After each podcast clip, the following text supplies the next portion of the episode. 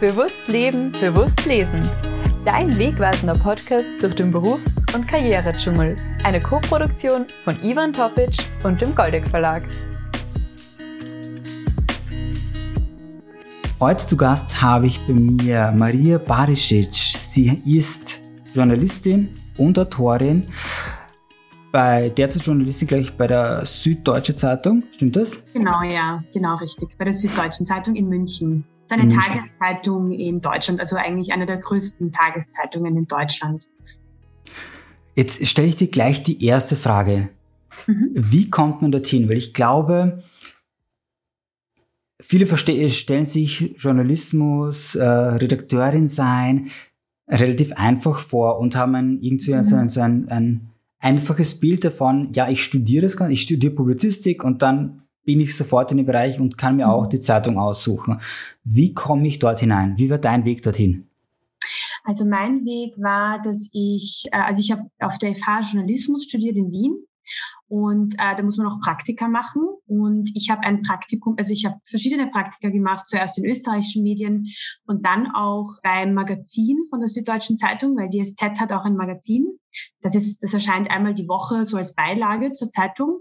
Und ähm, ich habe da ein Praktikum gemacht und dort hatte ich das Glück, eine Mentorin zu haben, die mich dann darauf aufmerksam gemacht hat, dass es äh, sowas wie ein Volontariat gibt bei der SZ. Das ist eine bezahlte zweijährige Ausbildung, die einen zur Redakteurin ausbildet, mehr oder weniger.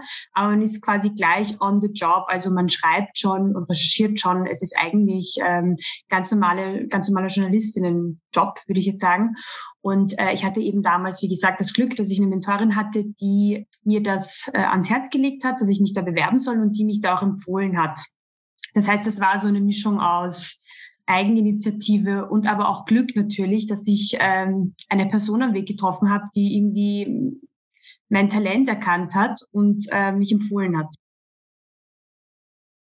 Talent erkennen, Talent empfehlen. Ich glaube, das sind zwei ganz, ganz wesentliche Punkte und ich glaube, auch dabei können Mentorinnen ganz eine wesentliche Rolle spielen. Vielleicht auch dazu die Frage, weil du hast ja auch das Buch geschrieben, was am Ende bleibt. Geschichten über die Liebe. Ich zeige mal das Buch auch her. Buch ist erschienen beim Verlag Edition A. Mhm. Du hast es gemeinsam mit Laura Fischer geschrieben und äh, mich hat das fasziniert, das Buch, weil du viele einzelne Geschichten da hineingepackt hast. Wie viele Geschichten waren es jetzt insgesamt? Oh Gott, das ist jetzt ah. peinlich. Ich weiß, ich weiß, doch, ich weiß es gerade selber nicht mehr ganz genau zahlenmäßig. Ich glaube, es waren so ein bisschen über zehn, ähm, aber also, ich müsste jetzt ehrlich gesagt ja, Also ungefähr nachzählen. 15, wenn ich jetzt mal grob drüber ja, genau, zähle. genau. So zwischen 10 und 20 waren es. Also es waren aber de facto schon mehr. Also wir hatten schon mehr, wir hatten schon mehr Gespräche geführt, die Laura und ich. Und wir haben aber sozusagen dann einfach aussortieren müssen. Also wir haben uns dann sozusagen auf die unserer Meinung nach nicht mal die besten sondern wir haben versucht auch, dass eine gute Mischung reinkommt, also dass vielleicht nicht zu ähnliche Geschichten sind. Das war aber dann auch gar kein Problem.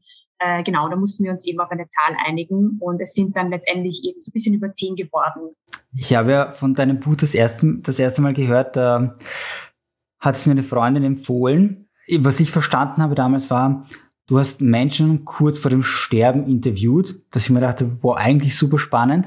Und dann kam irgendwann der Nachsatz und du hast aber nicht jetzt die Menschen einfach nur bezogen auf ihr Leben interviewt, sondern wirklich bezogen auf die Liebe. Mir ist in dem Buch eine Szene ganz, ganz stark hängen geblieben. Ich habe sie dann hier nochmal extra aufgeschrieben für mich. Mhm. Das war im Bereich, oder damit ich es genau sage, Nähe und Distanz. Mhm. Ähm, eine unglaublich schöne Geschichte von einem Dramatologen ähm, und einer, der, die sich ja so als äh, Schauspielerin und dann irgendwie doch als Regisseur, Regisseurin dort so ein bisschen mhm. verwirklicht hat und äh, das Thema der Nähe und der Distanz einfach da eine ganz wichtige Rolle spielt.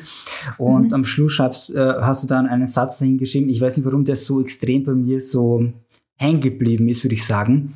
Auch heute kommt sie noch hoch und dann kann man machen, was man will. Nicht schickt die Angst vor dem Tod wieder zurück ins Unbewusstsein. Ich habe ich, ich hab keine Ahnung, warum dieser Satz sofort bei mir irgendwie hängen geblieben ist. Das bezieht sich in dem Punkt auf, eben auf diese Liebe, die man zu jemandem hat und auch diese Distanz, die man verspürt und dann irgendwie passen auf Dinge nicht und sobald mit der Person gemeinsam ist, werden trotzdem viele Dinge und auch das Schlechte einfach wieder verdrängt und selbst eine große Angst vor dem Tod wird verdrängt, wenn einfach der richtige Mensch auf deiner Seite ist. Und ich habe das so unglaublich emotional gefunden für mich persönlich, diesen Teil.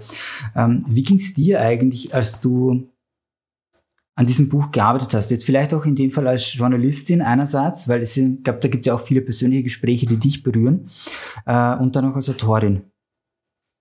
Ähm, also ganz unterschiedlich eigentlich. Es kam, es kam voll drauf an, äh, welche Geschichte es war. Ich weiß, dass, also es waren alle Geschichten total berührend, weil man kommt dahin und es sind eben Menschen, die entweder im Sterben liegen oder zumindest so alt sind, dass sie bald sterben werden. Und das ist eine sehr verletzliche Person, eine sehr, sehr verletzliche Situation, meine ich, in der man der Person begegnet. Das heißt, das ist immer berührend, fand ich. Also ich fand es immer berührend. Ich fand es auch extrem schön, dass die uns so vertraut haben und sich so geöffnet haben. Je nachdem, welche Geschichten es dann waren, war es dann entweder sehr berührend einfach und schön oder eben auch sehr traurig. Also es hat sich, es hängt voll davon ab, mit wem man gesprochen hat. Und ich fand, also besonders berührend fand ich eigentlich die Geschichte von einer 30-Jährigen, die äh, Brustkrebs hatte im Endstadion. Äh, das fand ich einfach deswegen besonders äh, berührend, weil sie eben sehr jung war. Die ist auch mittlerweile verstorben. Die ist kurz nachdem ähm, ich die Geschichte aufgeschrieben habe, gestorben. Und äh, ich fand die Begegnung mit ihr sehr berührend, weil ähm, sie unglaublich stark war, finde ich.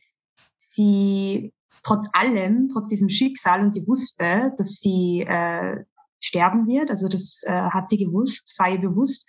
Und sie war trotz dieser Situation extrem positiv. Und ähm, das fand ich irgendwie so beeindruckend.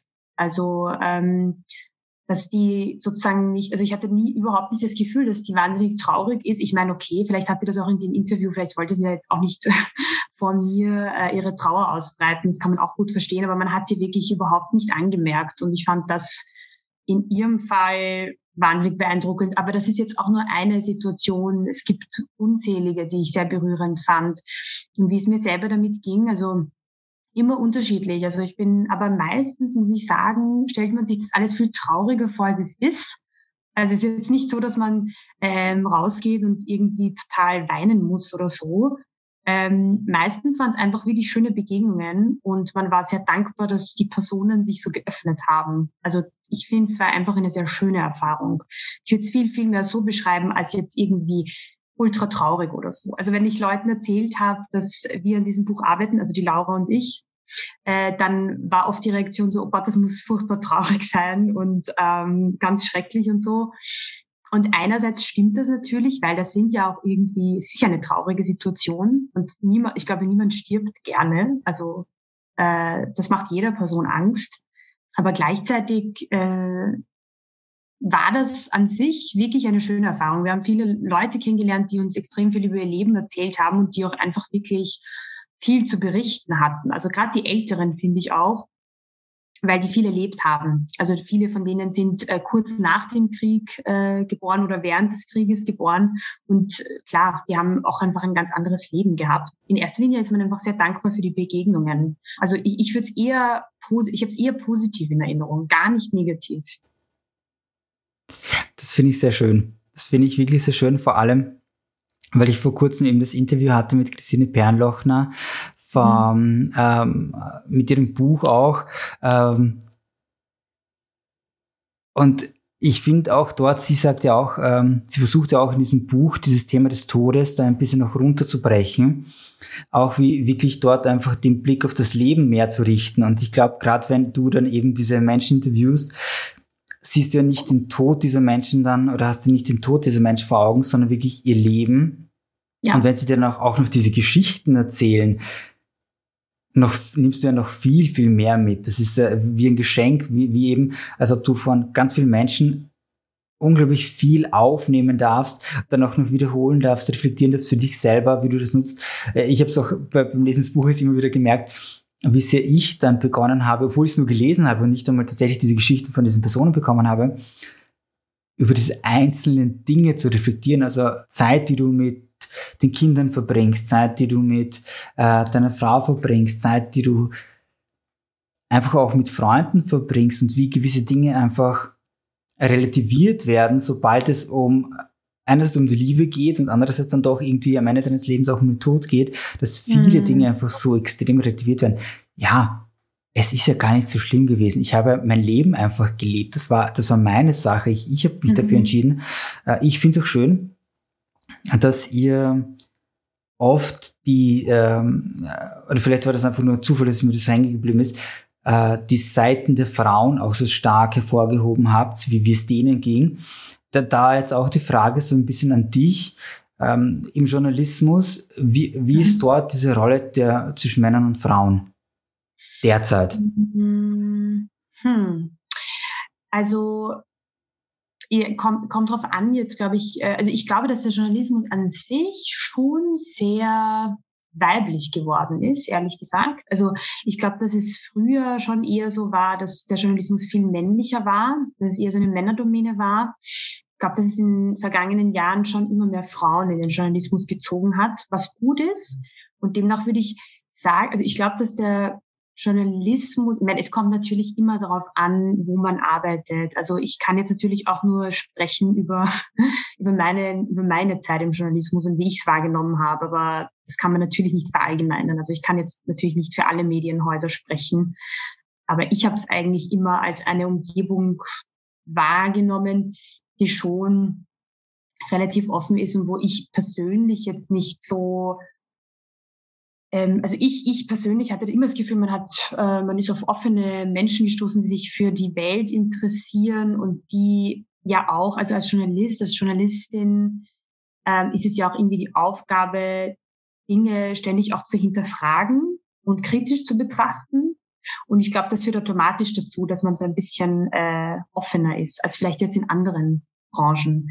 Ähm, aber wie gesagt, es gibt, glaube ich, auch im Journalismus ähm, sicher viele Sexismusprobleme auch. Also ich möchte es jetzt gar nicht sozusagen sagen, dass da alles super äh, läuft.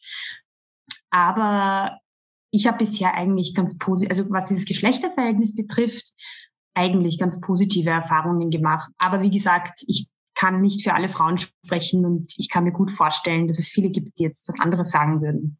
Ich meine, was man schon sagen kann und sollte, ist, dass, glaube ich, immer noch sehr viele vor allem Chefpositionen von Männern besetzt werden. Und das ist an sich sehr wichtig, weil, ähm, also es zu erwähnen ist wichtig, weil da werden eben die Entscheidungen getroffen. Und wenn äh, da noch immer überwiegend Männer sind, dann haben wir immer noch irgendwie ein Problem. Also da finde ich, müsste sich sehr viel ändern. Vor allem aber also nicht nur dieses Verhältnis Mann-Frau, sondern auch das Verhältnis Migrationshintergrund zum Beispiel. Also ich finde einfach, dass, äh, und das kann man schon, das finde ich ist ein noch viel, viel größeres Problem, würde ich jetzt sagen, im Journalismus, als jetzt das äh, Geschlechterverhältnis. Ich glaube, dass der Journalismus viel diverser werden sollte. Also viel mehr Menschen, die äh, jetzt keinen typisch österreichischen oder deutschen Namen haben, um es ganz einfach runterzubrechen. Nicht, weil äh, die das jetzt schlechter können oder so, sondern einfach, weil der Journalismus einfach einen diverseren Blick braucht auf Themen. Damit meine ich auch zum Beispiel Menschen mit Behinderungen oder ähm, eben Menschen mit Migrationshintergrund. Ich glaube, das fehlt alles noch sehr stark. Das hat viele verschiedene Gründe, aber ich würde das eher als Problem sehen als jetzt das ähm, Männer-Frauen-Verhältnis. Außer natürlich in den Chefredaktionen, da gibt es sicher auch noch Luft nach oben. Also bestimmt. Ich finde es auch spannend, dass du dieses Thema mit dem Migrationshintergrund ansprichst, weil mir selber das natürlich auch immer wieder stark auffällt. Also seien, seien es jetzt äh, Autorinnen und Autoren ähm, oder grundsätzlich alles Thema, wo es auch um das Thema des Schreibens geht, merke mhm. ich immer wieder, dass dort auf jeden Fall noch Platz vorhanden ist und dass da ganz viele Schwierigkeiten, glaube ich, noch vorhanden sind und dass äh, auf sehr viel Platz nach oben, so wie du das schön formuliert ja. hast. Ja. Ähm, ja, ich verliere manchmal selber, glaube ich, die, den Blick auf, auf genau auf dieses Bild, weil ich selber vielleicht zu lange schon in, also eigentlich in Österreich aufgewachsen bin. Ja. Und sehr viel damit mitbekommen habe, erlebt habe, äh, auch im mhm. Freundeskreis eher einen, sage ich mal, österreichischen Freundeskreis habe, als jetzt einen mit Migrationshintergrund, was sich zufällig mhm. ergeben hat und jetzt erst mhm. langsam so eine kleine Änderung stattfindet. Nichtsdestotrotz, es immer wieder komme ich dann erst im Nachhinein drauf, dass da doch auch bei mir immer wieder so das fehlt. Und, und ich versuche das natürlich dann irgendwie aufzubauen und versuche das doch irgendwie in diese Richtung zu lenken. Aber ich, es mhm. gelingt mir sehr selten. Ja, also es ist, ähm, ich finde es auch extrem schwierig, weil ich würde auch sagen, dass, also es ist eigentlich trauriges zu sagen, aber ich, ich, ich glaube auch, also ich sehe das auch oft, dass gerade die, die dann sozusagen die ersten in so gewissen Branchen sind, die vordringen in vielleicht Berufsfelder, die jetzt noch nicht so viele MigrantInnen hatten, äh, die sind oft die Ersten. Und diese Leute haben aber oft selber einen sehr österreichischen Freundeskreis oder einen sehr deutschen Freundeskreis. Und ich finde das äh, total problematisch, weil was heißt das eigentlich? Heißt das im Umkehrschluss, dass man sich quasi entfernen muss von der eigenen von, den, von der eigenen Herkunft, sage ich mal, um etwas zu schaffen, unter Anführungszeichen natürlich, weil ich glaube jetzt nicht, dass jemand, der jetzt einen anderen Job hat, es nicht geschafft hat, aber es ist schon äh, bezeichnend, dass genau in, also das ist in gewissen Branchen, vor allem wo es um äh, darum geht, die Meinung zu bilden in der Öffentlichkeit, ähm, wo es darum geht, präsent zu sein, also öffentlich auch repräsentiert zu sein und eine Stimme zu haben, dass genau in diesen Feldern halt viele MigrantInnen fehlen. Und ähm, und das finde ich einfach extrem problematisch, weil man kann ja sozusagen nur ähm, die Bedürfnisse und, und Interessen vertreten, auch in der Öffentlichkeit, sage ich jetzt mal, die, die sichtbar sind. Und wenn sie nicht sichtbar sind, dann ist es äh, auch anderweitig schwierig, erstens was über gewisse Communities überhaupt zu erfahren und auch deren Bedürfnisse zu vertreten. Und ich habe da auch schon eben oft drüber nachgedacht. Ich finde es auch extrem schade, weil ich würde auch sagen, dass ich eher in einem nicht so diversen Freundeskreis äh, aufgewachsen bin. Ich meine, so von der Familie her schon natürlich, so die ähm, Familienfreunde, Familienmitglieder natürlich nicht, aber muss auch dazu sagen, ich war im 19. in der Schule, da hatte ich auch das Gefühl, also man ist, man wächst dann schon eher in so einem homogeneren Umfeld auf. Und mit homogener meine ich eher so in einem österreichischen Umfeld und auch im 19. in einem wohlhabenderen Umfeld. Also damit nehme ich jetzt meine Familie aus, weil wir waren alles andere als wohlhabend, aber äh, in meiner Schule und im 19. Bezirk, wenn man sich ein bisschen in Wien auskennt, dann weiß man ungefähr, welche, also man weiß ungefähr, wer wo wohnt. Ich habe einfach das Gefühl, dass das irgendwie sogar dazu beigetragen hat, dass ich teilweise äh, in gewisse Kreise gekommen bin und einfach überhaupt verstanden habe, was ich alles machen kann. Und ich glaube, das ist halt so ein Punkt, ähm, aber man muss überhaupt mal checken, was überhaupt möglich ist. Und ich glaube, bei vielen ist, wenn sie ganz, ganz viele, die einfach in ihren Communities äh, immer bleiben, die wiederum auch jetzt nicht in gewissen Berufsfeldern sind, die, ähm, die verstehen gar nicht oder sehen gar nicht, was alles möglich wäre. Und das finde ich schade. Aber woran das liegt, weiß ich nicht. Ich, es ist nur sehr bezeichnend, dass eben gerade die, die dann vordringen, oft selber sagen, sie haben nicht so einen diversen Freundeskreis. Ja. Das finde ich echt bezeichnend. Ja, das finde ich auch spannend, dass du das auch sagst. Und ich merke das bei mir jetzt selber auch. Jetzt verstehe ich euch. Ich wollte nämlich die Frage stellen, äh, was verstehst du im Zusammenhang zwischen kritisch und offen? Ich finde, die beiden haben sich äh, kurzfristig bei mir nicht ganz gemeinsam ergeben. Aber jetzt verstehe ich, was du gemeint hast mit kritisch und offen. Also du bist einerseits bist du sehr kritisch vielen Dingen gegenüber, aber gleichzeitig offen, was deine Überlegungen betrifft. Ähm, mhm. Und jetzt habe ich das jetzt so richtig verstanden, weil ich mhm. äh, unterrichte selber im 18. Bezirk Mhm. Und natürlich sind hier doch einige Familien, die einen Migrationshintergrund haben. Mhm. Aber eben, weil sie im 18. sind äh, und selbst wenn in der Klasse, in der ich jetzt äh, unterrichte, ja. als Klassenvorstand, glaube ich, 15 Sprachen gesprochen werden bei 26 Kindern, im, also zu Hause auch, mhm. würde ich das im normalen Schulalter gar nicht merken. Es würde mir nicht auffallen.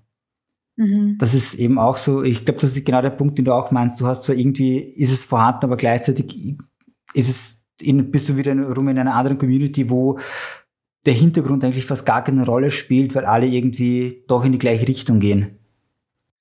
Ähm, ja, also es ist, ich glaube, also was ich vorher meinte, war so, also jetzt auf mein Leben, also, also quasi, wenn ich jetzt auf mein Leben ummünze, diese, diese Sache, ich glaube ehrlich gesagt, äh, was heißt ich glaube, ich bin mir ziemlich sicher, wenn ich in einem anderen Bezirk groß geworden wäre, wenn in eine andere Schule gegangen wäre, dann weiß ich ehrlich gesagt nicht, ob ich äh, in den Journalismus gegangen wäre. Ich, ich weiß es nicht. Kann sein, dass schon. Ich weiß schon, dass ich immer gern gelesen habe und dass ich grundsätzlich äh, gern geschrieben habe immer und so. Also das war schon so ein Interesse, das von mir selber kam. Aber ich weiß nicht, ob ich das in einem anderen Bezirk, in einer anderen Schule in der Form verfolgt hätte. Ich glaube schon rückblickend, dass gerade dieses Umfeld, ähm, dass ich eben sozusagen in der Klasse war mit, mit vielen Kindern, wo die Eltern vielleicht, ähm, weiß ich nicht, Anwälte, Lehrer, ähm, keine Ahnung, was für Wirtschaftler. Genau. Ärzte, ähm, Ärztinnen. Also, genau, genau. Also eher, ich, ich sage jetzt mal so Berufe, die jetzt in der Gesellschaft sehr anerkannt sind. Ja. Als ich gerade in so einem Umfeld war, glaube ich, hat mir gezeigt, dass es einfach mehr gibt als das, was vielleicht jetzt, welche, welche Berufe in meiner Familie vertreten waren. Und wie, das, damit möchte ich gar nicht die Berufe äh, quasi abwerten, die äh, viele MigrantInnen machen, weil die sind extrem wichtig und ich finde, die sollten eh viel mehr Wertschätzung dafür bekommen. Aber ich will nur damit sagen, also mein Punkt ist sozusagen, ich glaube, man muss mal Möglichkeiten überhaupt mal kennenlernen und, und sehen, was es gibt, um sie überhaupt ergreifen zu können. Weißt du, was ich meine? Also ich glaube, dass viele sich gar nicht bewusst sind, was alles noch möglich wäre. Und äh, und der Grund, wieso das quasi bei mir vielleicht eher angekommen ist, als jetzt bei anderen, die einen Migrationshintergrund haben, ist, glaube ich, oft purer Zufall, weil die vielleicht eben auch eher in Communities oder in Freundeskreisen aufgewachsen sind, wo die Eltern alle einen ähnlichen Beruf hatten. Und ich glaube, deswegen ist Durchmischung eigentlich extrem wichtig. Also soziale Durchmischung ist extrem wichtig, weil man gegenseitig voll viel voneinander lernen kann. Also jetzt nicht nur äh, die MigrantInnen, sage ich mal, von den reichen Ösis das möchte ich gar nicht, dass es so rüberkommt, weil ich glaube, dass es umgekehrt auch sehr viel zu lernen gibt. Aber ich glaube, dass die soziale Durchmischung ein Knackpunkt ist und der ist sehr wichtig, um, um sich gewisse Räume zu erschließen. Ich hoffe, dass jetzt, ich, ich hoffe, ich habe mich jetzt klar ausgedrückt. Ich weiß nicht, ob die Message angekommen ist. ich, ich, ich möchte mich bei dir bedanken für diese, für diesen Einblick in deine Gedanken auch als Journalistin. Tatsächlich, also äh, ich, ich habe es total schön gefunden äh, jetzt tut das gesamte Gespräch, wie von einem Punkt zum nächsten gehand das Ganze gehandelt wurde und auch deine, deine Gedanken dabei zu verfolgen, also wie du auch denkst. Und ich glaube, das ist auch ganz, ganz wichtig, vor allem für alle, die Journalismus eben studieren wollen dass, mhm. dass gewisse Denkprozesse ja, und das ist ja, glaube ich, auch, was du äh, auch beschreibst, du hast das viel mitbekommen aus deiner Umgebung.